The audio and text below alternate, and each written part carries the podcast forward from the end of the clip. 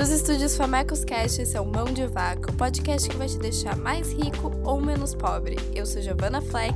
E eu sou Rafaela Câmara. E hoje nós vamos te convencer que você não precisa viver só de Instagram e que a internet pode te ajudar muito com as tuas finanças. No último episódio, a gente te mostrou um passo a passo de como começar a investir. O primeiro passo, a primeira dica é não ter medo. A gente tem uma questão muito de receio, de achar não entendo, eu vou ter que estudar muito, eu não, eu não me sinto confiar, confiante para poder tomar esse tipo de decisão. Investir não é um bicho de sete cabeças. A verdade é, hoje você tem tanta opção bacana de investimento com bons retornos, com um nível super baixo de risco, que é um absurdo não aproveitar esse tipo de oportunidade. E é sobre mais um tipo de oportunidade para investir que nós vamos falar hoje. A grande verdade é que existe inovação o tempo todo e até mesmo no mercado financeiro. Você não precisa pensar em finanças com a imagem do cara grisalho, de terninho na frente de um monte de computadores com gráficos numa salinha. A internet facilitou a vidinha de quem quer investir de uma maneira quase revolucionária. Você já ouviu falar de bitcoins? A gente não, até bem pouco tempo atrás, na verdade. Mas por isso que quem vai nos ajudar hoje é o especialista em criptomoedas e engenheiro Milton Machado. Eu tenho uma pós-graduação em gestão empresarial na PUC e tenho alguns cursos específicos na área de criptomoedas e, e fintech pela Universidade de Princeton, nos Estados Unidos, e pelo MIT, também americano. Além da jornalista Carolina Sandler, que já apareceu no último episódio. Eu sou jornalista e sou fundadora do site Finanças Femininas.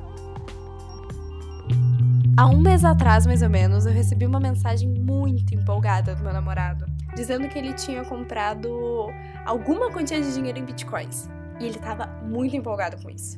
E ele me disse que se eu quisesse, ele podia fazer uma carteira para mim também. E na época eu não sabia nem o que isso significava. E eu disse que sim.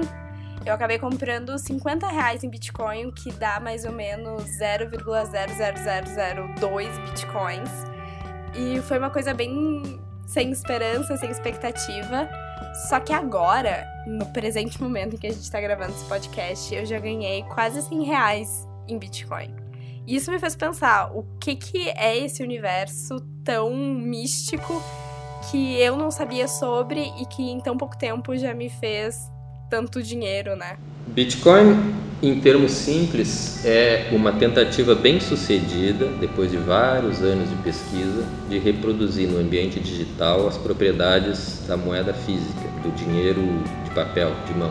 Ou seja, o Bitcoin é mais uma forma de investir e, possivelmente, ficar rico. Só que não dá para contar só com a tua sorte ou com o que tu chama de intuição para ficar rico. Gente, a gente tem esse sonho de enriquecer e ao mesmo tempo todo mundo acha que isso é impossível e a gente tem aquela visão de que quem juntou dinheiro fez alguma coisa errada ou então tinha sorte e não é. Tem uma receita simples que é juntar dinheiro para juntar dinheiro que é simples. Você não gastar tudo que você ganha, nunca, você sempre guarda um pouco e você sempre deixa aquilo aplicado. Por quê? A gente acaba contando com os juros compostos. O que, que é aquilo?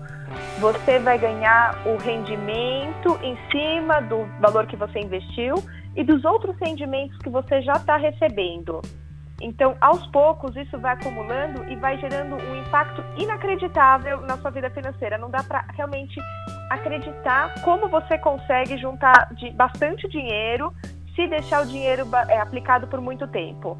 Então, a hora certa para começar é agora e deixe o dinheiro investido, investido pelo máximo de tempo que conseguir. A gente já falou sobre o basicão de investimentos no último Mão de Vaca. Então, se você está ouvindo no SoundCloud, só clica no link aqui embaixo e escuta lá primeiro. Se você está ouvindo em outras plataformas, não se desespere.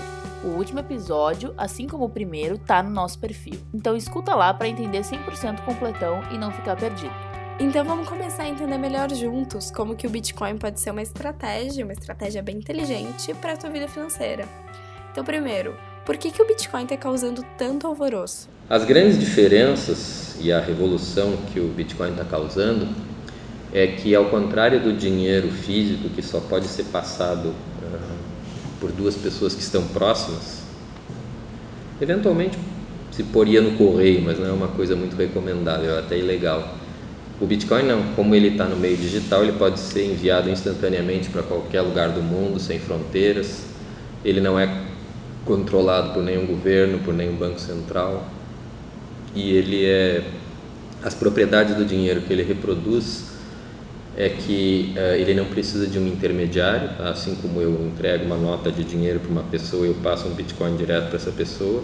Eu não preciso de um banco, de um de um, um cartório, de um intermediário de confiança para poder fazer transações com Bitcoin. Essa é a grande revolução que ele faz.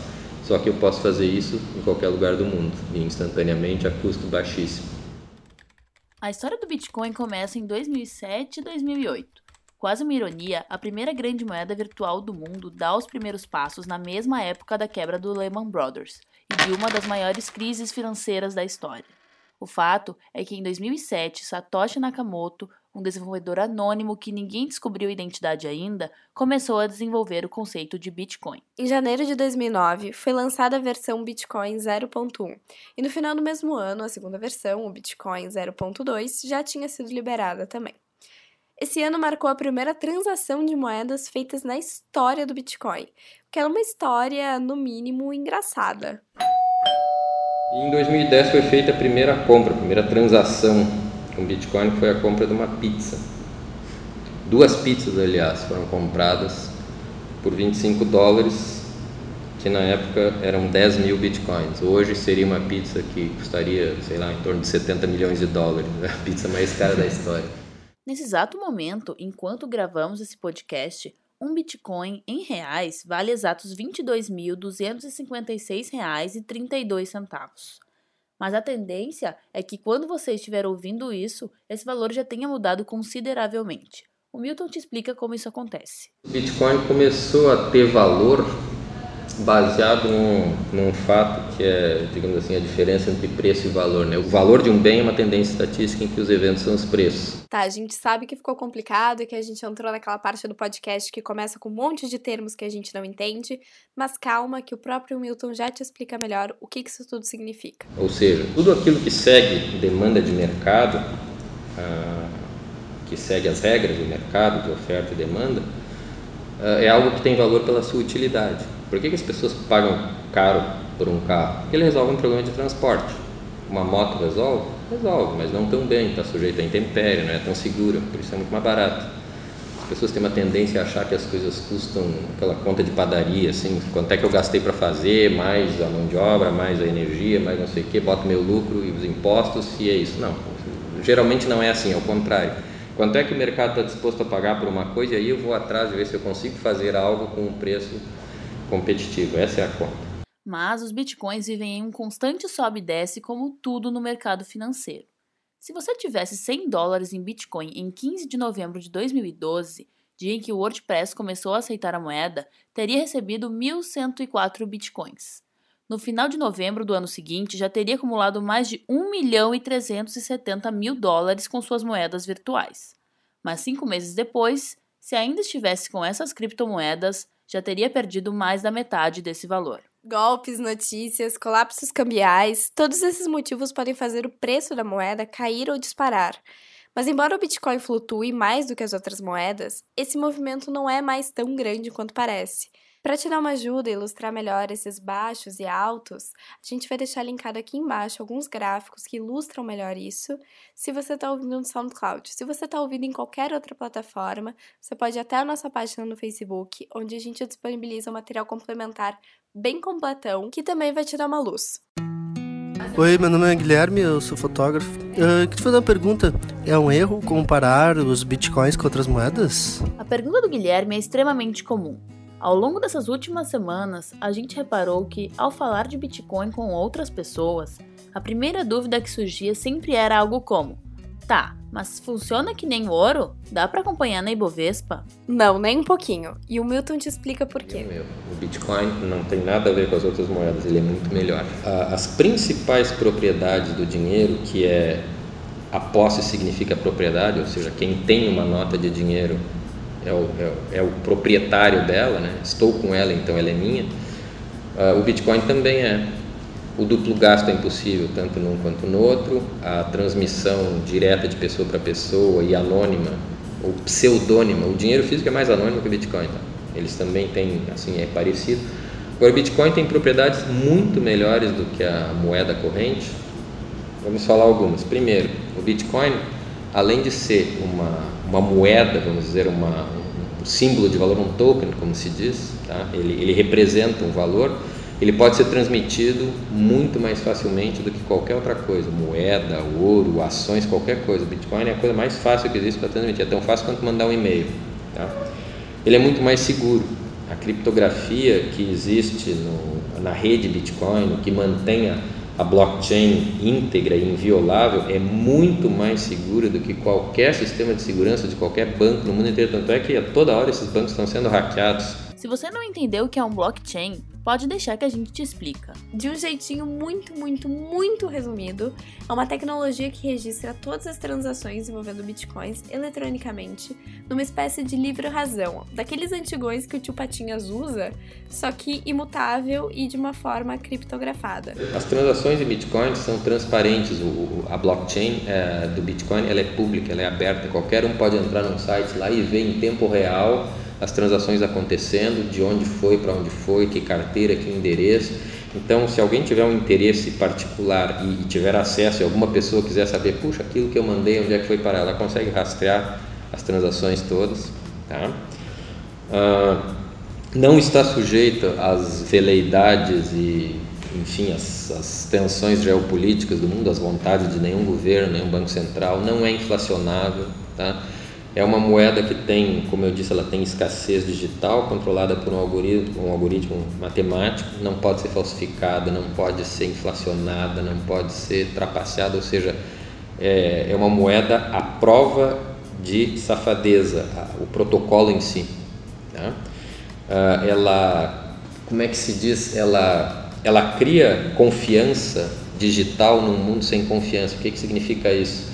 Eu estou mandando dinheiro para uma pessoa lá do outro lado do mundo que eu não conheço, portanto eu não confio, nem ela em mim. No entanto, nós fazemos uma transação, eu posso mandar um milhão de dólares para ela em, em Bitcoin, eu tenho certeza que saiu daqui, que chegou lá, que ela vai receber, e nós não precisamos de nenhum intermediário para segurar o dinheiro aqui até ele confirmar que ele me vendeu, que ele ia me vender e depois entregar. Isso é feito diretamente entre duas pessoas. Incorruptível, seguro, sensacional, tudo de bom, mas não pode ser essa mágica toda, né? Existe realmente muita gente que, com base em fatos reais, tira conclusões irreais e convence as pessoas a entrar em free, faz esquema de pirâmide aí, principalmente no negócio chamado mineração de Bitcoin. Isso é o que está mais sujeito a a fraude. Tá, mas como é que funciona a mineração? Mineração é o, é o, processo pelo qual são criados novos bitcoins. O Bitcoin é uma coisa que não é, não existe ninguém que seja dono do Bitcoin, que saia imprimindo Bitcoin ou criando num, programa em casa. Ah, através de um de computadores que hoje em dia precisam ser computadores muito potentes, dedicados, é preciso resolver um problema matemático lá, alguns achar um determinado número lá que encaixe numa equação que dê um, um, resultado com determinado número de zeros no começo.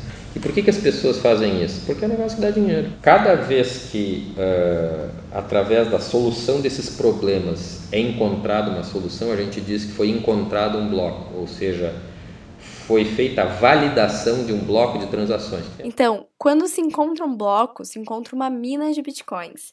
Isso seria a recompensa pelo trabalho de validação da rede, ou seja, tu ganhar muito dinheiro por trabalhar horas a fio num negócio que é quase impossível. Mas, para facilitar o processinho de ganhar dinheiro, existem os pools de mineração. São várias pessoas trabalhando juntas para minerar, num tipo de cooperativa. Só que o que você precisa saber é que um dos golpinhos mais básicos do mundo do Bitcoin acontecem no meio desses pools. Isso é feito assim no mundo inteiro, só que aí teve um monte de malandro que inventou de vender contratos de uh, plantas ou de, de instalações de mineração que não existem. Ele cria um site bonitinho, diz que dá para dobrar o rendimento em seis meses, todo mundo quer ficar rico em três dias sem trabalhar, acredita e vai lá e bota dinheiro e é uma pirâmide o cara consegue lá, tira umas fotinhos lá, de, de, faz um PowerPoint lá, duplica, duplica instalações, tira uma foto de uma máquina, assim, enfim, faz, faz um site que pareça real e muita gente já caiu. Tá? Em particular, existe um circulando aí que se chama Miner World. Tá? Isso aí é free, é, um, é uma parte de uma pirâmide, isso já está dando processo e tal, mas enfim, ainda circula por aí.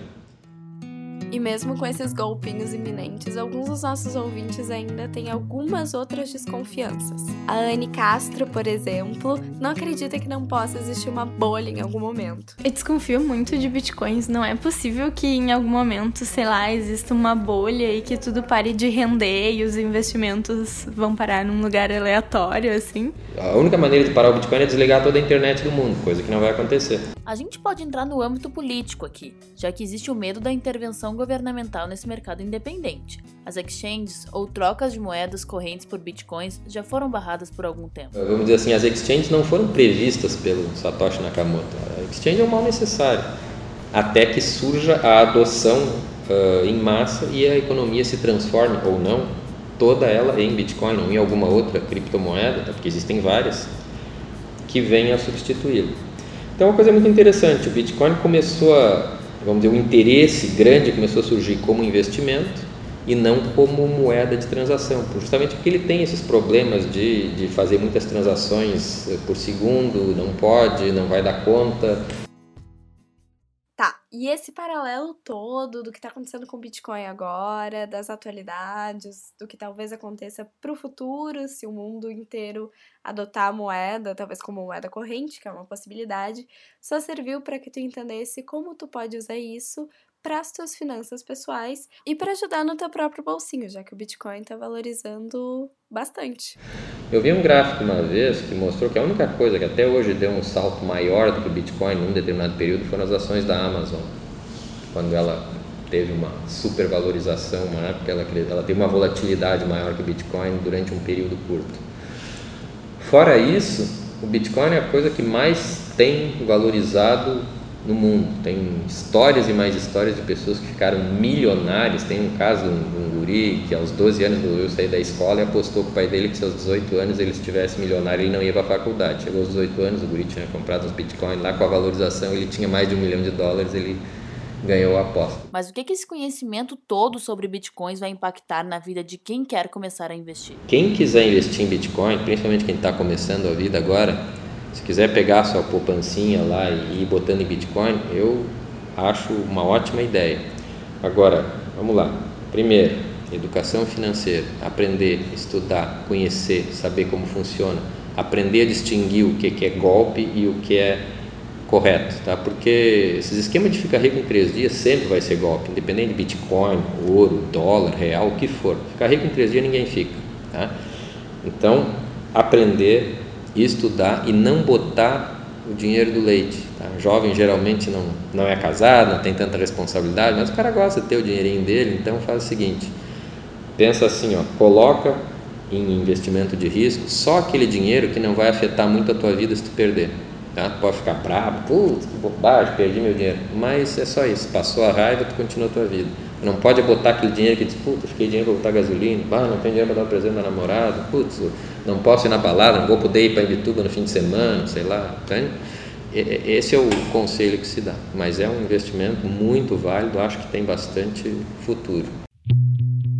Mas se você chegou até aqui e quer saber como é que eu faço para comprar bitcoins, a gente te dá um passo a passo. Primeiro, para comprar bitcoins, você tem duas opções. Você pode comprar numa espécie de casa de câmbio, que são as exchanges, ou diretamente com outra pessoa, Segundo passo, se quiser comprar de outro usuário, a operação é relativamente simples. A maioria aceita transferências bancárias ou dinheiro vivo. Um bom lugar para encontrar vendedores e compradores próximos a você é o Local Bitcoin. Lembrando que a gente vai deixar tudo linkado aqui nos comentários. E se você tiver em alguma plataforma que não tenha os links, pode encontrar todas as informações no nosso Facebook. Então, seguindo essa ideia, para comprar no exchange, se for a sua opção, primeiro é preciso criar uma conta no site de casa de câmbio.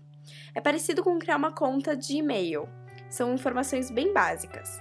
Algumas opções no Brasil são o mercado Bitcoin, que está no ar desde 2011, e o BitInvest, que começou a operar em fevereiro de 2014 e são dois sites confiáveis.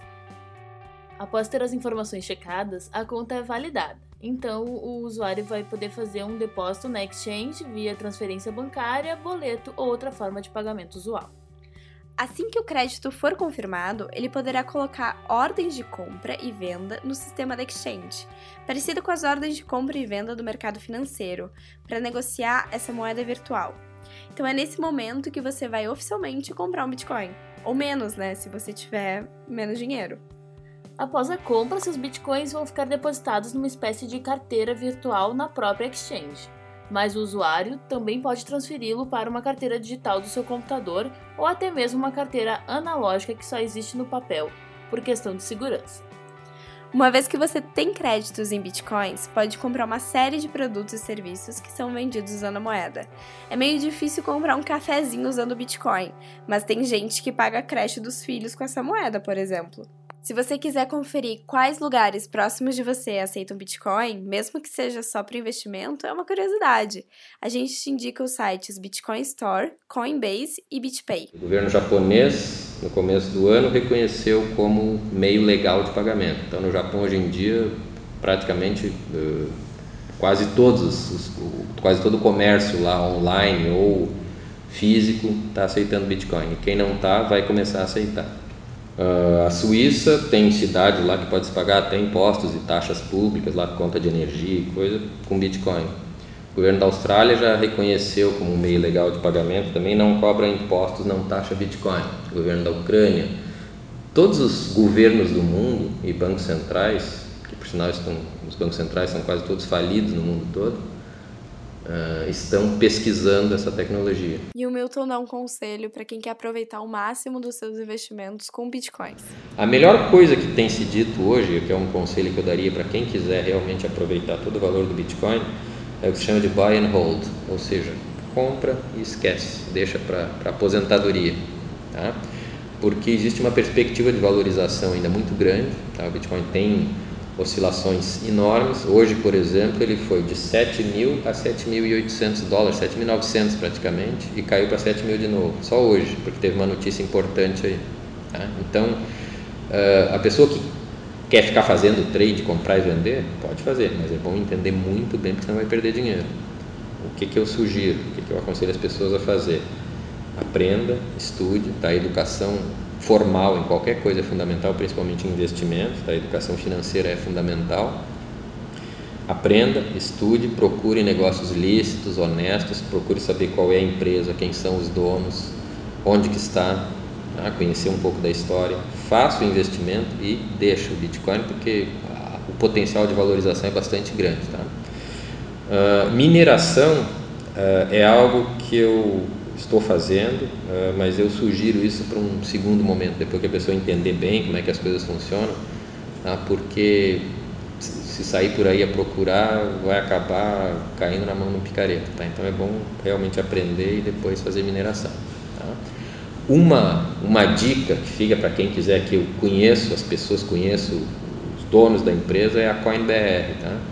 Eu, eu não sou não sou sócio, não ganho nada, estou citando isso passando assim. A Coinbr é uma empresa brasileira de um cara brasileiro que tem uma instalação de mineração no Paraguai, onde a energia elétrica é muito mais barata. E eles eles fazem, eles operam um negócio chamado colocation, ou seja, a pessoa pode comprar uma máquina de minerar Bitcoin, entrega lá para eles, eles instalam, botam a rodar, te dão o software para tu uh, monitorar a tua máquina, se ela parar tu tem que abrir um chamado para eles corrigirem e tal, isso uma taxa de manutenção que já está incluída no contrato a máquina é tua, eles só instalam lá junto com as outras e tu ganha proporcionalmente ao número de máquinas que tu tiver. Isso é uma empresa segura, é brasileira e é, é essa é, é séria. Tá? Fora isso, esse negócio de mineração em nuvem, eu não, eu, primeiro é, eu aconselho a entender, conhecer bem, conversar com pessoas e depois partir para esse negócio aí, porque não é uma coisa segura. E a Carol Sandler, que estava meio sumida nesse papo todo de Bitcoin, é quem reafirma e enfatiza muito, e a gente reforça, que para ficar rico precisa de esforço. Não vai acontecer de uma maneira mágica. A saída mágica é trabalhar, focar na carreira, ganhar, tentar ganhar o máximo possível. Então, fazer é, pós-graduações, realmente, especializações, frequentar eventos, continuar a se atualizar, ganhar cada vez mais, porque aí se enriquece. Só que a internet, como um todo, tem muito a te oferecer para te ajudar com as finanças, seja investindo em bitcoins ou outras criptomoedas, ou só colocando dinheiro na poupança mesmo. Existem aplicativos hoje que são sensa para o controle de investimentos ou de gastos. No primeiro episódio, que pode ser conferido nos nossos perfis, a gente falou de planilhas. Para mim, aplicativos como o Spend ou o próprio bloco de notas do celular são a evolução do Excel, porque estão comigo o tempo todo. São duas formas de eu ter sempre à mão o controle do que eu estou gastando. O Spend, por exemplo, que até é gratuito, tem uma interface toda bonitinha que calcula as minhas maiores zonas de despesa, que quase sempre vão para o Uber ou para um cafezinho. Já para mim, o que evita que eu atrase as continhas é o próprio aplicativo do meu banco, que no caso é o Banco do Brasil. Ele tem uma aba chamada Minhas Finanças, que é onde inclusive consigo criar meu orçamento. E o melhor de tudo é que eu já sou cliente e pago um monte de taxas, então não preciso pagar nada além pelo aplicativo. Mas a Carol aproveita e também te dá umas dicas que vão além dos aplicativos. Tem, por exemplo, o Guia Bolsa, ele dá a senha do banco de uma forma segura e ele vai te dizer exatamente quanto você está gastando. Mas para mim tem um problema, aquilo é tão fácil que você não, você não consegue visualizar muita coisa ali, tem muita informação. Aí você tem outros aplicativos, tem um que eu gosto, chama Moblis, que você consegue ir anotando. Eu sou da turma que anotar os gastos todo dia, fazer uma revisão semanal e ir acompanhando isso de tempos em tempos é o que resolve. Não adianta você também buscar muita mágica e não olhar para aquilo. Ter uma naturalidade, uma intimidade com seu dinheiro. E isso você só constrói se for olhando para ele com regularidade de tempos em tempos. Você ignora e fala assim, não, o aplicativo vai resolver para mim, não vai adiantar, não vai ter aplicativo nenhum que vai resolver tua vida. Eu te diria o seguinte, ó, mais importante do que tu ter um aplicativo, uh, o aplicativo vai te dar alguma praticidade para gerenciar coisas que tu já sabe.